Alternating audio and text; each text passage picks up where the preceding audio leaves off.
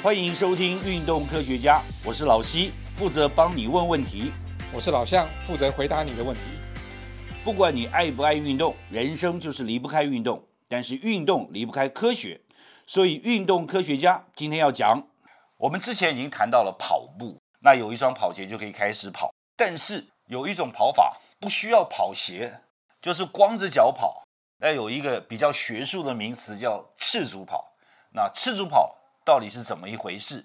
啊，我们请老乡来说，到底什么是赤足跑？OK，赤足跑它就是 barefoot running 哈。那这件事情其实它倒不是真的不穿鞋子，它是一个概念，所以现在不叫做 barefoot running，叫做 barefoot technology，赤足科技。在现实生活里面不容易赤足跑，可是我们可以利用赤足跑的优势来训练我们，所以它是一个概念，它是一个科技。但是历史上是真实发生过赤足跑的事件，之前真的有人不穿鞋跑。对，而且最有名的例子就是一九六零年阿贝贝比基拉，对，光着脚跑完奥运马拉松，对，不但拿到金牌，还破了世界纪录。对，每个人都傻了，光着脚跑会比较厉害吗？对，而且他呃，一九六零那次罗马奥运拿到那个金牌，他后来又。拿到第二次金牌，就在一九六四年的东京奥运。对，不过那次他就穿普马的穿鞋子了。对对。但是我有我有查资料啊，这但这件事情就是我很早以前在看那个奥运的介绍的时候，就已经特别提到这一段。他其实不是一开始就准备光脚跑，但他可能在伊索比亚训练的时候是光脚跑。那次其实有知名厂商提供他鞋子，但是因为那鞋子太小，穿起来不舒服，把鞋子一踢开始跑。然后我们看到的画面就变成赤足跑，但他并没有说他，因为他那鞋子对伊索比亚一个名不见经传的跑者来讲，应该是很珍贵的嘛。对啊，就是这是一个很很传奇的一件事情。表示说他们其实在非洲的时候本来就不穿鞋子跑。那其实这个就衍生到最近这一个一个研究，就在二零一零年的时候，有一位哈佛大学的人类学教授叫 Daniel Lieberman，他就把我们在做运动科学的一些研究的仪器。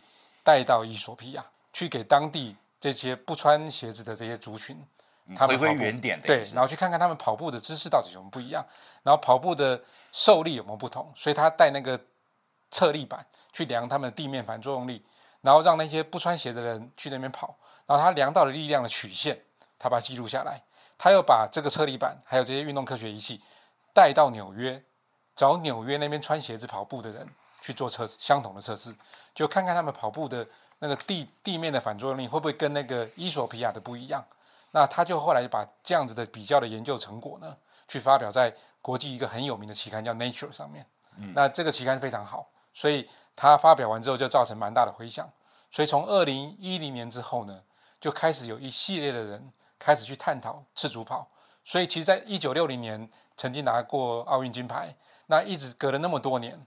呃，才开始去又在谈这件事情。其实中间当然起起伏伏也有啦，也包含好像在呃一九八四年的时候，那个南非的选手也赤足跑，也赤足跑，也破了那个呃五千公尺的世界纪录。Roller bug。对，呃，不过他后来被钉鞋刺到，以后，所以后来好像也开始穿鞋子，穿鞋子，对，太危险了。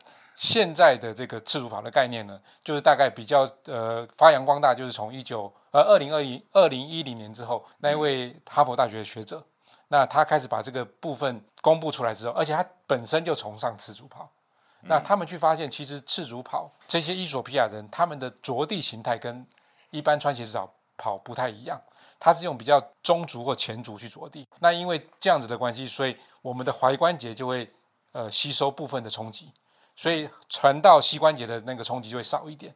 那他去看那个纽约穿鞋子的人跑的方式呢，他们就很习惯用足跟着地。那足跟着地那个冲击力就比较大。那传到我们的那个没办法透过踝关节去去缓冲，直接传到膝关节，而且那时候他膝关节的角度比较直，所以也会直接往上传。所以他们觉得，哎，这样子的跑步方式可能会对我们身体造成比较多的伤害。所以那个 Daniel Lieberman 他就说。其实，呃，他是从人类学的呃观点来看，人类发展的观点来看，呃，人类有跑步这件事情可能上千上万年了，嗯，可是都没有所谓的下背痛或者是膝关节炎。可是自从穿了鞋子之后，这些文明病都出来了，所以他觉得鞋子可能是造成这个这些下背痛或膝关节炎一个很主要的原因。那所以他提出这样的论点出来。那呃，这是从人类发展的角度去看的。那不过在现实生活其实很困难呐，因为实际上你要找到可以赤足跑的的跑道，对，非常难。对，所以后来就有厂商把这个概念去做了一些极简鞋，就是模仿赤足跑步概念的鞋子。所以像五指鞋啦，或者是非常薄的这种鞋子，像 Nike 的那个 Nike Free，其实就有点类似的概念哦。是，所以我们看赤足跑啊，就是虽然这个 Liberman 有这样子的发现，对，然后也建议就是说，因为有赤足跑的概念，然后被证实说，你对你的膝关节、对你的背部，甚至你的脊椎的冲击会比较小。对，所以用赤足跑的概念可能会对跑者来讲是一个比较健康的跑法，但是对一般实际上在跑步的时候又很困难，就你要找到适当的场地。对，那是不是可以把赤足跑当成一种概念，然后变成一种你训练你的一种机制？没错，没错，其实它也是一种训练方法。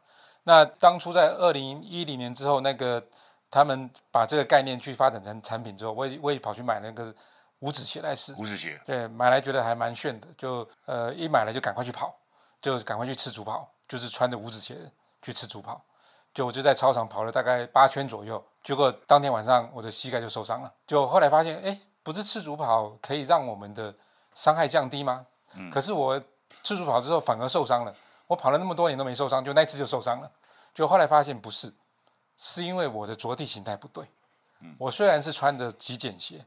可是我还是用我习惯的足跟着地方式跑，就那冲击还是很大，那没有鞋子的避震就直接传到我膝盖来，所以我那次就受伤。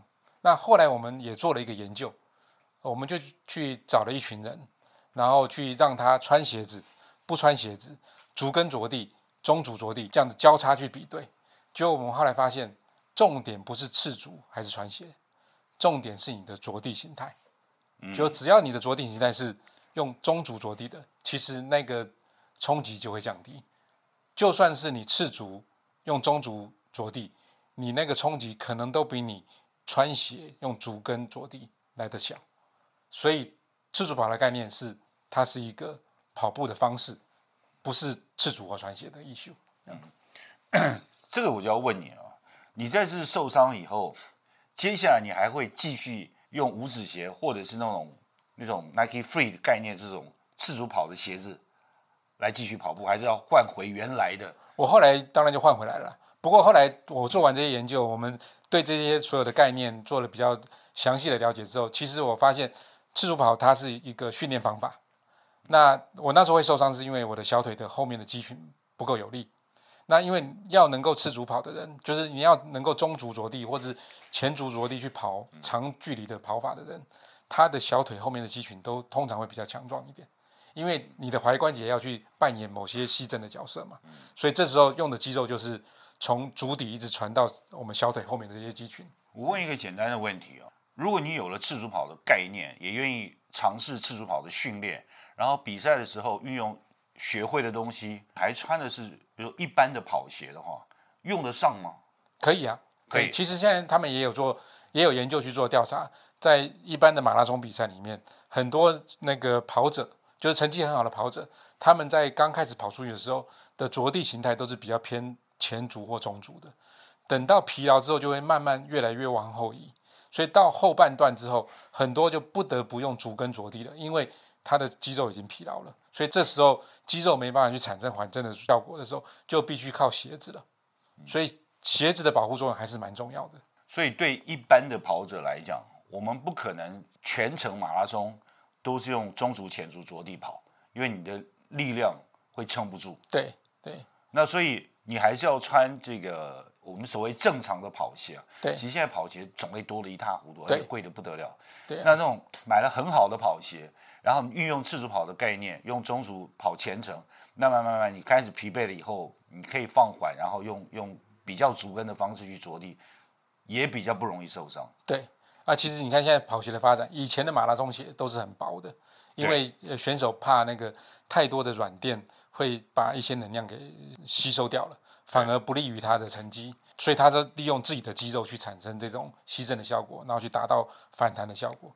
那最新的刚才讲到那个世界纪录的跑者，他们穿的鞋子现在是非常厚，非常厚。对，它就是能够又避震又反弹，主要是它里面还有一个碳纤维板，所以它就是又有避震的效果，又有反弹的效果，而且它的跑法还是在中足着地。但是只有职业那么厉害的选手，因为我看他跑完以后，没有像一般的这样喘的，对，喘不过气来的样子，他还是好像很正常嘛。对啊。那对于一般的选手来讲的话，就是呃，要维持从头到尾的均速，或者是从头到尾都是用中足和的前足着地，这几乎不可能的事情啊。蛮难，因为你的小腿的肌群就要够强，所以你的训练量一定要够。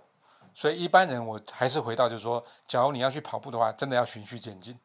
所以，假如你想要去 try 这种四足跑的概念，可能你得先试试看跑短一点，然后看看你的呃那个小腿的肌群受不受得了，然后慢慢去训练，让你的肌群变强之后，再把这个概念融到你的跑法里面。我们可以想出来一个方法来去做赤足跑训练嘛？就譬如说，我们到一个呃田径场的运动场地，或者其他现在有很多跑道，对，然后去买比较薄底的鞋子，对，然后做训练用，对。这是可行的，可行的，对。然后你正式比赛的时候，还是穿回原来你比赛用的鞋子，对。那你你可以间歇性吧，就是就是练习的时候穿这个，然后我再跑一阵子是穿一般的鞋子，对。我练习后再穿回那种所谓次数概念鞋，对。这样子交叉的使用，我觉得本来训练就是希望能够训练到不同的部位嘛，那这样透过交叉的一些使用，可能可以训练到更多的肌群，这样会更好。到目前为止，我觉得我因为我没有看到，就是在在操场上或者是在参加马拉松或者是在路跑的练习的一些人哦，真的穿所谓赤足跑概念鞋。你觉得这有机会成为一种风气吗？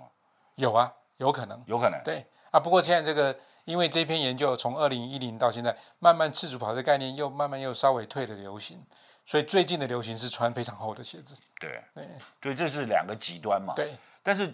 这两个极端未必冲突，对不对？对对，其实他要的就是从我们原理上讲的，就是又能够达到避震，又能达到反弹。那只是说你的避震是要用你自己的肌肉去产生避震，还是要用我们鞋子的材料？那反弹也是一样，是要用你的肌肉跟关节去做反弹，还是要用鞋子里面的材料，比如说碳纤维板这种？我可不可以这样讲？就是最完美的结果 是利用赤足跑的概念，把你的肌肉。跟你的弹性训练的很好之后，我正式比赛再用弹性很好的鞋子，这样有相辅相成的效果。对，其实现在概念就有点这样子。对，现在已经是这样子的概念。对，那我们就呃期待所有的跑者不要排斥次数法、次数跑的那种概念。那如果能够有效的运用的话，对你不管是你的跑步的这个效率，或者是你本身身体上的这个安全健康，对。都是有助的，有注意，就不过就是不要贸然的去把这个量加的很大，一定要循序渐进。对，OK，因为我们已经穿惯很好鞋底的鞋子了。对，啊，OK，那我们今天谈到赤足跑，那真我们可以鼓励大家去尝试看看哦，比较轻松的方式尝试看赤足跑的感觉。对，希望今天运动科学家能帮到你。若有不明之处或错过的要点，请再听一次。也欢迎上运动科学网查询或者提出你的疑问和意见。在这里，老西跟老向祝你运动快乐，科学聪明，天下太平。拜拜。